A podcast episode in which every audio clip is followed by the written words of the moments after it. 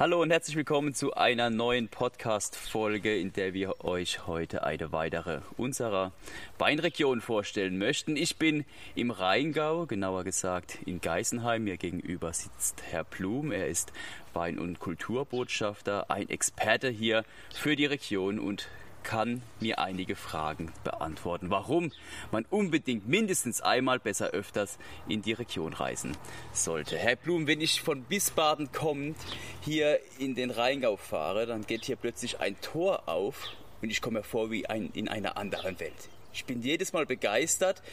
Wenn Sie ganz kurz den Rheingau skizzieren müssten, Wofür steht der Rheingau? Der Rheingau steht für Lebensfreude, der Rheingau steht für Genuss, der Rheingau steht für Weinhistorie und der Rheingau steht, nicht zuletzt durch die University in Geisenheim, auch für die Zukunft des deutschen Weinbaus.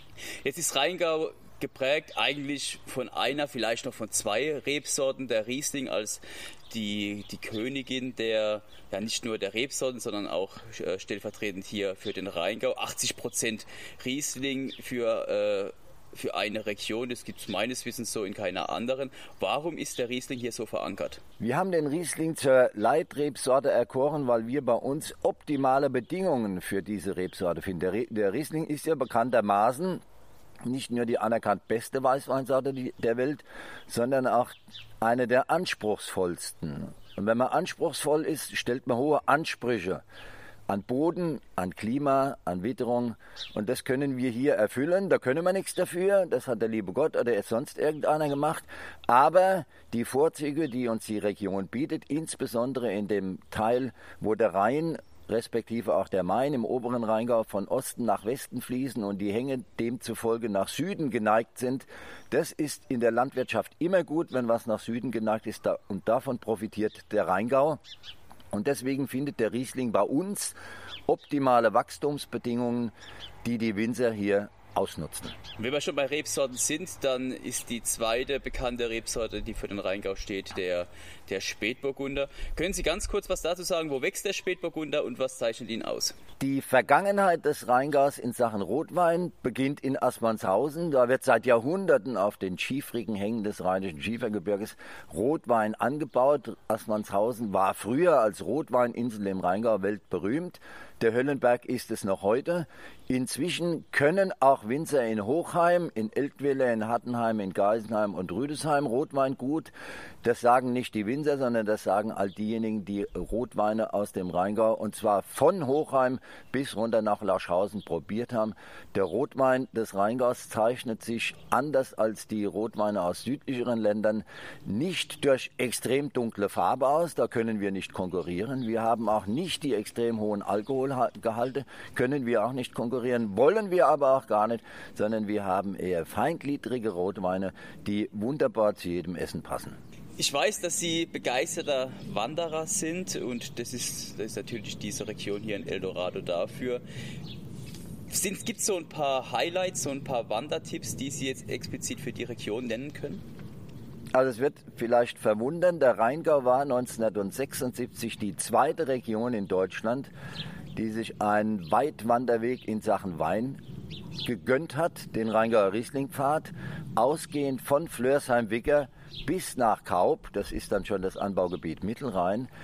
Eine Tour auf diesem ist immer ein Erlebnis wert. Dann haben wir seit 2005 den Rheinsteig in der Region laufen der bekanntermaßen von Wiesbaden-Biebrich bis nach Bonn läuft. Wiesbaden als Landeshauptstadt von Hessen gehört weinbaupolitisch betrachtet zum Rheingau. Das heißt, schon in Wiesbaden-Biebrich sind wir eigentlich im Rheingau.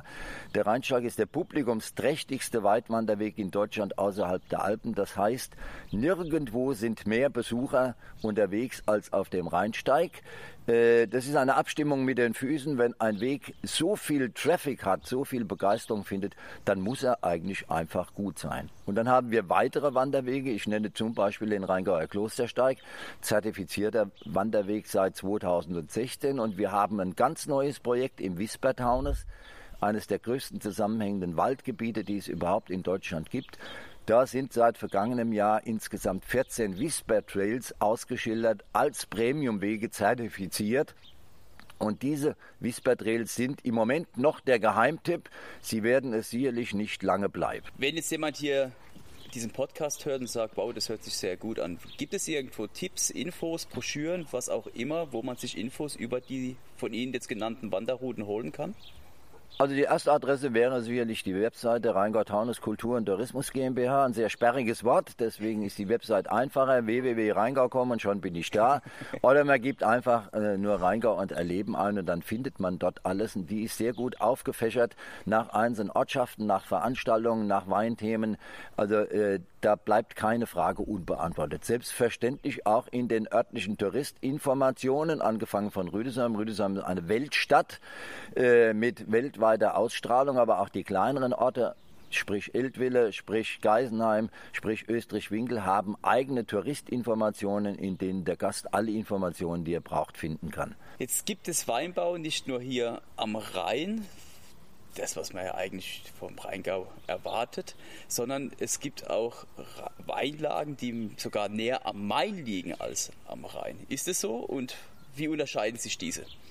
Der Rheingau ist politisch betrachtet die Gegend, die nur hier am Rhein liegt. Aber weinbaupolitisch betrachtet, seit dem Weingesetz 71 gehören auch die Hochheimer Weine da dazu, die Hochheimer Lagen. Da sind wir sehr froh drum. Hochheim macht ungefähr ein Drittel oder die, die Weinlagen am Main machen ungefähr ein Drittel der gesamten Fläche aus. Die sind ein klein wenig anders als die übrigen Rheingauer Weine, weil in Hochheim wir nicht so steile Hänge haben, sondern eher mehr flach geneigte Hänge, aber auch nach Süden. Hochheim hat andere Böden als der andere Rheingau. Hochheim hat sehr viel Löss- und Lehmböden. Das kommt daher, dass da in früheren Jahrmillionen irgendwann einmal das äh, Meer angeschwappt ist und wieder weg und wieder an und wieder weg.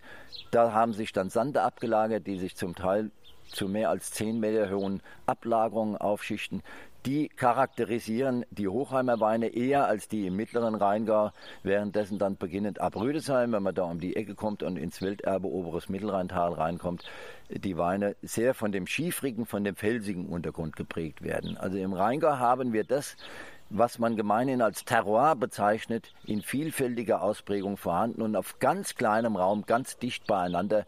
Wer mal eine Terroir-Weinprobe machen möchte, der ist im Rheingau richtig aufgehoben, weil so viel Vielfalt gibt es in wenigen anderen Gebieten. Wenn Sie für Freunde von Ihnen einen Tag im Rheingau organisieren sollten oder möchten, wie sieht dieser aus? Was muss man gesehen haben, wenn man hier in dieser Region verweilt? Das ist ganz schwierig. Ein Tag reicht natürlich nicht aus, aber wenn es denn nur schon ein Tag wäre, dann würde ich äh, beginnen mit einem Frühstück in der Altstadt von Eltville, in einem Café dort, würde runterschlendern an der kurfürstlichen Burg vorbei, ans Platanenrheinufer, um auch mal den Rhein schon mal gesehen zu haben, dann ins Auto, dann hoch nach Kloster Eberbach. Kloster Eberbach ist einer der Leuchttürme des Weinbaus, nicht nur im Rheingau, nicht nur in Hessen und nicht nur in Deutschland, sondern in Europa, nein, weltweit. Gleiches gilt sicherlich für Schloss Johannisberg, gleiches gilt für Schloss Vollrads. Die wären dann schnell mit dem Auto abzuklappern. Dann ist es auch schon fast Mittag. Dann würde ich zur Abtei St. Hildegard fahren. Das verwundert jetzt vielleicht, aber der Rheingau hat eine große klösterliche Tradition und einige dieser Klöster sind noch immer belebt. Das heißt, da sind noch Ordensbrüder und Ordensschwestern. Die Abtei St. Hildegard ist das lebendigste Frauenkloster in Deutschland überhaupt. Und wenn man da um 12 Uhr in die Abteikirche hineinkommt zum Mittagsgebet der Nonnen, dauert eine Viertelstunde, kann jeder daran teilnehmen, ist absolut öffentlich. Äh, das gibt eine besondere Stimmung und dann nimmt man Ruhe auf, dann nimmt man Gelassenheit auf, dann geht man rüber ins Klostercafé, leistet sich einen kleinen Pilgertrunk, wird vielleicht auch ein kleines Pilgermahl zu sich nehmen. Und spätestens dann gilt es natürlich, die Reblandschaft des Rheingaus zu erkunden. Am besten zu Fuß, also eine kleine Wanderung durch die Rheingauer Weinlagen würde ich dann machen. Die endet gegen 17 Uhr in einer der Rheingauer Gutschenken oder Straußwirtschaften. Davon haben wir über 300 zwischen Flörsheim, Wigger und Laschhausen. Da wird die Wahl schwierig. Das kommt auch ein klein wenig darauf an, was hat denn im Moment gerade geöffnet. Und wenn es denn im Sommer wäre, würde ich enden an einem der Weinprobierstände am Rhein. Die Weinprobierstände am Rhein sind die neuen Marktplätze im Rheingau. Da, wo man sich früher unter der Linde mitten im Ort getroffen hat, trifft man sich heute an einem der Weinprobierstände am Rhein. Und wenn dann die Sonne untergeht hinter den Höhen des Hunsrücks oder des rheinhessischen Hügellandes, dann ist es ein gelungener Tag gewesen. Das hört sich sehr gut an. Ich wäre dabei. Also wegen mir können Sie gerne mal so eine Tour planen und mich einladen. Ich komme.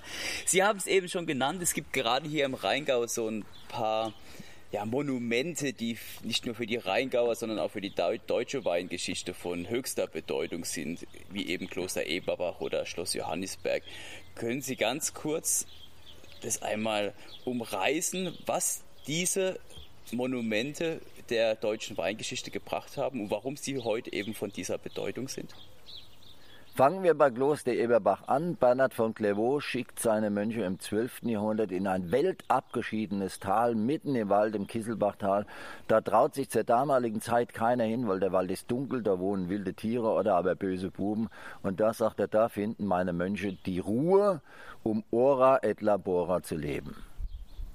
Gebetet haben sie viel, aber noch mehr haben sie gearbeitet und dann haben sie während des Mittelalters die gewaltigste, das gewaltigste Weinhandelsunternehmen der damals bekannten Welt aufgebaut. Und das ist noch heute das Weingut Kloster Eberbach. Die hessischen Staatsweingüter sind das größte Weingut in Deutschland, bewirtschaften insgesamt 240 Hektar, davon 40 Prozent Steillagen. Das ist etwas ganz Besonderes. Das ist auch eine große Herausforderung an den Dr. Dieter Greiner, denn in der Steillage ist Weinbau wirtschaftlich ganz schwierig zu betreiben. Und die Klosteranlage von Eberbach ist neben Maulbronn die am besten erhaltene Zisterzienser-Klosteranlage, die es in Mitteleuropa gibt. Also ein Besuch dort ist absolut lohnenswert. Und wenn wir dann rüberspringen auf den Bischofsberg, den heutigen Johannesberg, fällt uns sofort die Spätlese ein. Die ist dort nicht erfunden, sondern sie ist zufällig entdeckt worden, weil sich der Spätlesereiter auf seinem äh, Genehmigungsritt nach Fulda ein klein wenig verspätet hat. Warum das so war, das wissen nur die beiden Schöpfer des äh, Comics Karl, der Spätlesereiter. Es können Frauen gewesen sein, es können böse Buben gewesen sein, die, die, die den Reiter da aufgehalten haben. Jedenfalls ist in September 1775 dort die Spätlese durch Zufall entdeckt worden. Spätlese ist bekanntermaßen eine der höheren Qualitätsstufen im deutschen Weinrecht. Dieses kann sich der Rheingau auf die Fahne schreiben, wie er sich im Übrigen auch andere äh, Bezeichnungen auf die Fahne schreiben kann. Ich nenne zum Beispiel Kabinett. Ein Kilometer von Schloss Johannisberg entfernt steht Schloss Vollrats in einer kleinen Geländedelle, die, Kabinettwelle, äh, die Kabinettweine von Schloss Vollrats sind seit Jahrhunderten weltberühmt. Gleiches gilt für den Kabinettkeller in Kloster Eberbach. Also da haben wir diese drei, Eberbach, Vollrats und Johannesberg, als echte Leuchttürme des Weinbaus, ich habe es vorhin schon gesagt, weltweit eigentlich. Und sie sind es bis heute geblieben.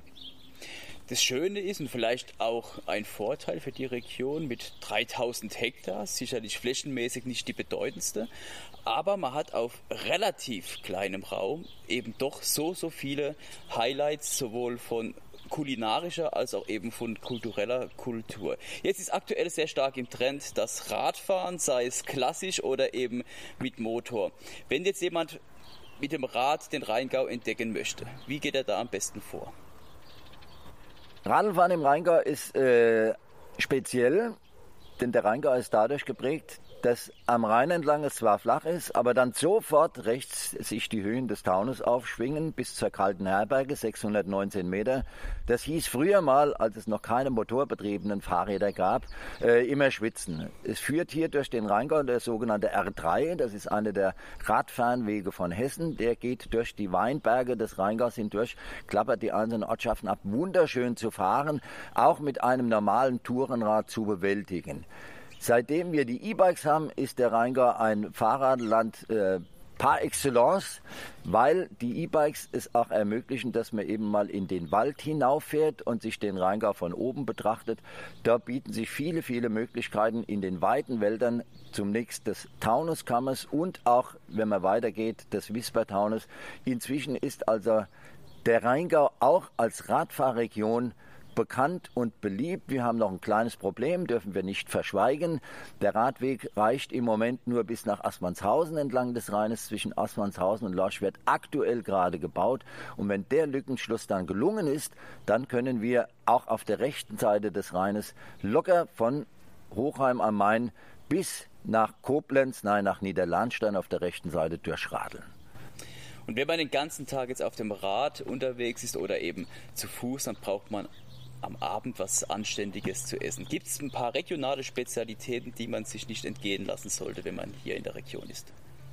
Da fallen mir drei Sachen ein. Äh, zunächst mal ist es der Winzerweg. Der Winzerweg, den es in eigentlich jeder Straußwirtschaft mittlerweile gibt, der ist im Rheingau hier, ich will nicht sagen erfunden, aber er ist zumindest hier erstmals kreiert worden, hat dann von hier aus seinen Siegeszug angetreten.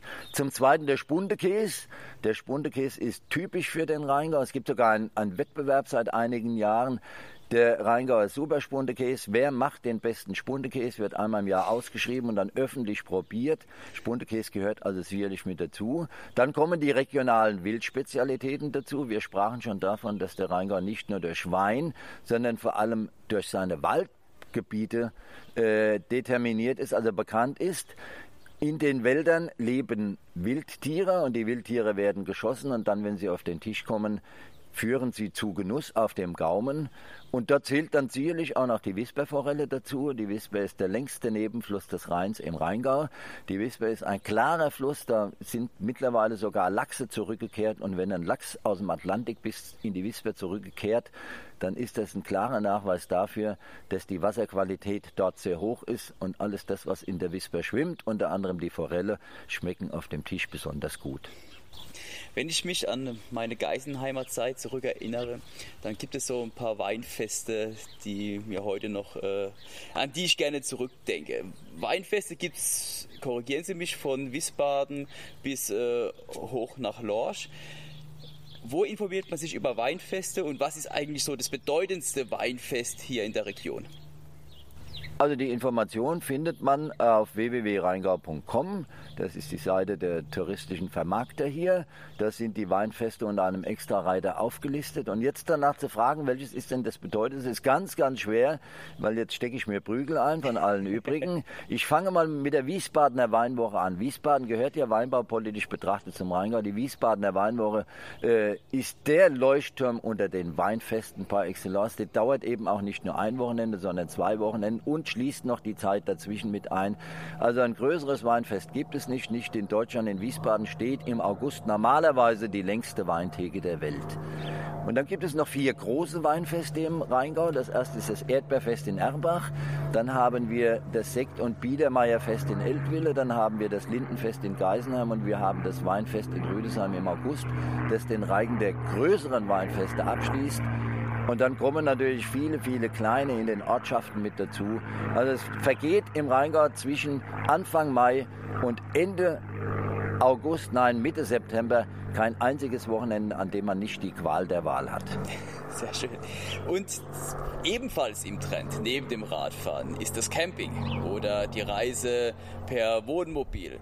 Gibt es Stellplätze, Campingplätze, was auch immer, wo sich eben der Camper hier austoben kann? Also Campingplätze haben wir am Rhein äh, insgesamt drei Stück. Das wäre zunächst Hattenheim zu nennen, dann kommt Geisenheim und dann direkt äh, danach noch Rüdesheim. Ein spezieller Campingplatz ist der zwischen Assmannshausen und Losch im sogenannten äh, Bechergrund. Äh, Suleika Camping, hochgelobt von allen äh, Testorganen, die sich da mit Campingtourismus beschäftigen. Äh, sehr, sehr schattig gelegen im Wald, sehr speziell. Da ist kein Trubel, sondern da ist absolute Ruhe.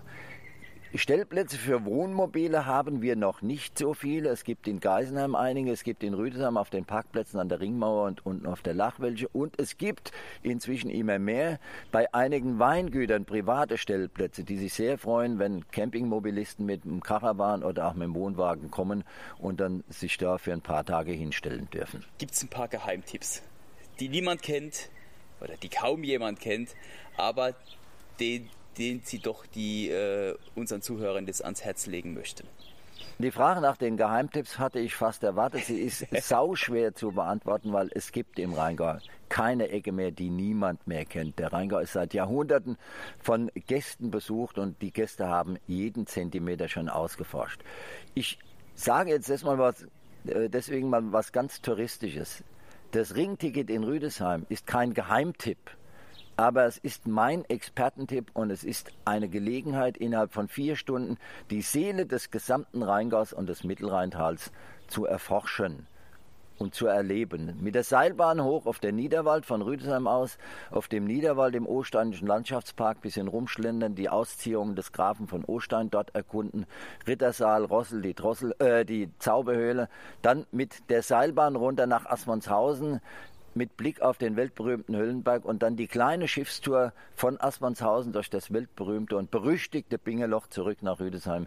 Also kompakter kann man Rheingau und Natur im Rheingau gar nicht erleben. Weit über die Region bekannt sind auch Festivitäten wie das Musikfestival oder das Gourmet-Festival im Frühjahr jeden Jahres, die Schlemmerwochen oder die chlorreichen Rheingauer Tage. Können Sie die einzelnen Festivals mal so skizzieren, was einen den Besucher dort erwartet? Jeder Besucher eines dieser Festivals freut sich auf das spezielle Thema des Festivals. Beim Musikfestival ist es die Musik, beim Gourmetfestival ist es das Gourmet-Erleben, das Gourmet-Erlebnis auf dem Teller. Bei den Schlemmerwochen ist es das Schlemmen in rustikalen Straußwirtschaften und Gutsschenken. Und immer dabei, und das ist die Klammer, die alles umfasst, ist der Wein in vielfältigsten Ausprägungen vom sogenannten Brot- und Butter-Tischwein, der Wein, der jeden Tag bei jedem Rheingau auf dem Tisch daheim steht, bis zu exzellenten Ausreißer nach oben, Trockenbeeren auslesen, Eisweinen aus vergangenen Jahrzehnten, aus den großen Weinjahrgängen 59, 71, 76 und auch noch ältere. Also das Thema Wein ist bei jedem dieser Festivals bildet es die Klammer und ist der Garant dafür, dass neben dem musikalischen, dem Hör- und sonstigen Genuss der Genuss auf der Zunge und am Gaumen immer gewährleistet ist. Und wenn man jetzt in die Region kommt, des Weines wegen, so möchte hier eine Verkostung, ein Weinseminar, äh, was auch immer besuchen, dann gibt es sicherlich auch die Kultur- und Weinbotschafter, die dann zu den unterschiedlichen Themen weiterhelfen können. Die Kultur- und Weinbotschafter sind angetreten, um Gäste zu begleiten.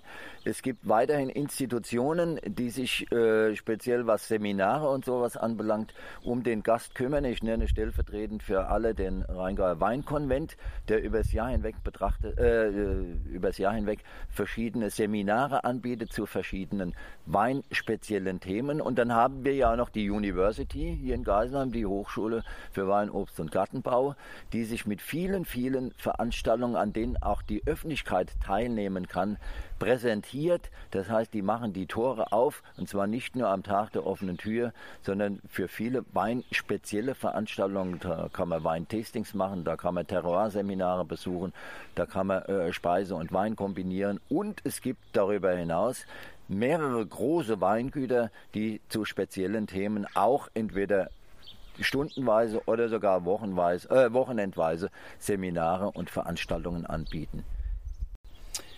Ich glaube, das waren jetzt schon jede Menge Tipps für den Rheingau und für die Region, was man hier machen und was man hier erleben kann. Sie haben es schon angedeutet, aber ich sage es nochmal gerne, rheingau.com. Das ist die Adresse für alle Festivitäten, für alles Mögliche, was hier zu tun und zu machen ist, sei es auf der Suche nach Winzer, nach Vinotheken, Straußwirtschaften, Weinfeste oder Weintouren, Wandertouren, äh, Fahrradtouren. Noch irgendwas, was man bisher noch erwähnen sollte, wenn man hier in der Region Rheingau ist? Also unser Bestreben ist, dass wir Gäste zunächst einmal hier gerne begrüßen, uns über jeden Gast freuen und uns aber noch mehr freuen, wenn er abends nach Hause fährt mit dem Gefühl, dass es ein wunderschöner Tag für ihn war. Das ist uns ganz, ganz wichtig. Äh, Touristiker locken ja mit Superlativen, da haben wir im Rheingau viele zu bieten, einige davon habe ich genannt. Aber Touristiker locken zusätzlich noch mit Wohlfühlen. Wir wollen, dass der Gast am Ende eines langen Tages sich im Rheingau wohlgefühlt hat. Und wir wissen, dass wir dieses Versprechen an jeder Stelle im Rheingau auch einlösen können. Das wissen wir seit vielen, vielen Jahrhunderten. Es gibt viele Dichter und Denker, die den Rheingau hochgepriesen haben. Besser als jeder Weinkultur- und Botschafter es jemals machen könnte. Und die können nicht irren. Es gibt einige davon, die haben den Rheingau als Paradies beschrieben und da hat bisher noch keiner widersprochen.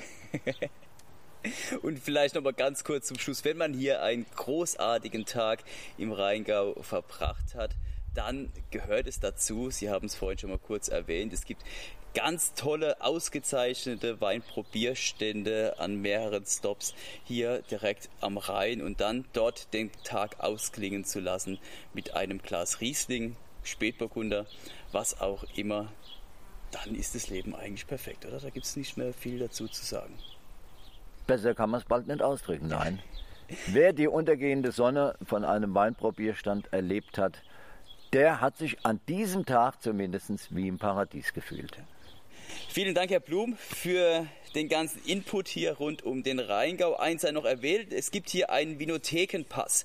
Wenn jemand hier verschiedene Weingüter, Vinotheken erkunden möchte, dann äh, soll er sich doch bitte diesen Vinothekenpass zulegen. Das ist sehr empfehlenswert, weil damit gibt, bekommt man Gutscheine für jeweils 0,1 Liter an Wein, den man dann eben dort in den jeweiligen Weingütern einlösen kann. Zu finden ist das Ganze in den ja, Wein- und Kultur-Hotspots, äh, Wein- und Kultur Tourismus GmbH an allen Vinotheken, an der Touristinformation der jeweiligen Städten und eben kann man damit auch die öffentlichen Verkehrsmittel nutzen. Herr Blum, ich sage vielen, vielen Dank für die Infos, vielen Dank für das Gespräch und äh, damit, glaube ich, können wir uns auch zum Abschluss ein Glas Riesling gönnen.